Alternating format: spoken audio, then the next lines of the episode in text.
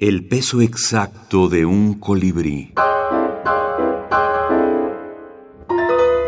Marco Antonio Campos. Poesía y brevedad.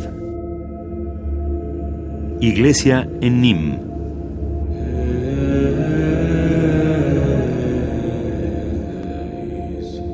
El forastero entró a la iglesia de San Paul.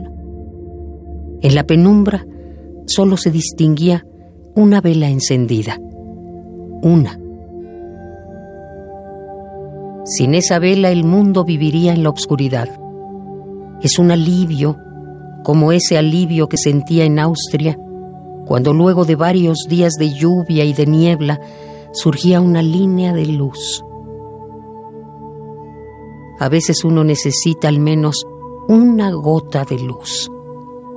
Una gota de luz para bebérsela.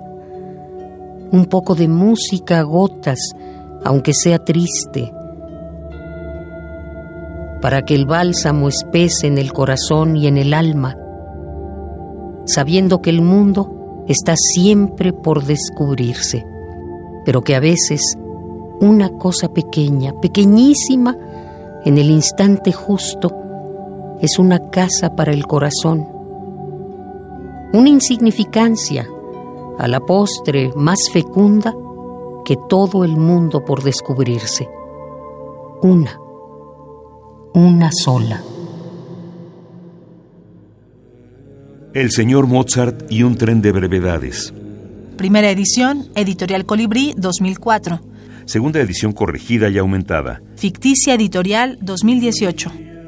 Yo utilizo la poesía en todos los géneros, ¿eh? pero las, la utilizo sin detener la narración primero, tratando que sea parte de la narración. El que lo hace magistralmente es Octavio Paz, por ejemplo. Paz es, de las contadas personas que piensa, que piensa, que vuelve conceptos las imágenes, digamos. ¿eh? Yo lo tomé mucho de Paz. Entonces lo que hacía también, lo que yo hago, por ejemplo, en cualquier género, es los instantes poéticos, un poco para, para descanso pero no, no utilizo las imágenes constantemente para, para no abrumar al lector y, que se vaya más por la poesía que por lo que se está ya en la narrativa contando o ya en el ensayo pensando. ¿sí? Marco Antonio Campos